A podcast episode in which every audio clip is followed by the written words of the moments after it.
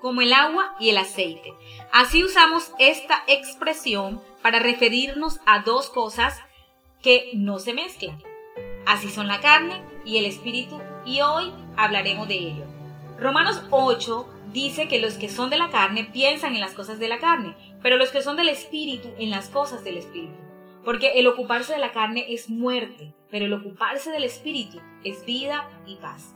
Porque los designios de la carne son enemistad contra Dios, no se le pueden sujetar, y los que viven según la carne no pueden agradar a Dios.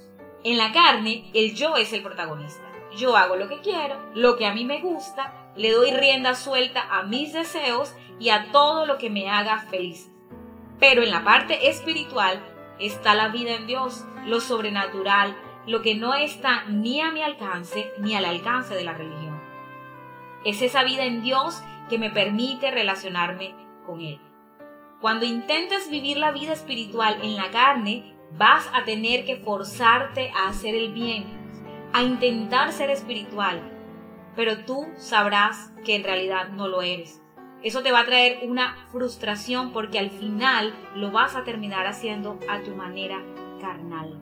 Puedes llegar a perder la fe y aún no querer saber nada ni de las iglesias, ni mucho menos lo que tenga que ver con Dios. Pero entonces, si Dios es espiritual y yo soy carnal, ¿cómo hago para relacionarme con Él? Bueno, la Biblia es clara. Tienes que nacer de nuevo. Solo así el Espíritu te enseña y te guía. ¿Por qué? Porque en tu carne puedes orar, pero nunca vas a escuchar la voz de Dios. Puedes leer la Biblia, pero te va a costar obedecerla. Pero cuando naces espiritualmente, es el Espíritu Santo quien te ayuda. Ya no vivas tu vida como el agua y el aceite. Deja de luchar en tu interior y rinde tu vida al Señor. Dile, Dios, hoy dejo a un lado mi humanidad y reconozco que necesito aprender de ti y nacer de nuevo. Dios nos bendiga.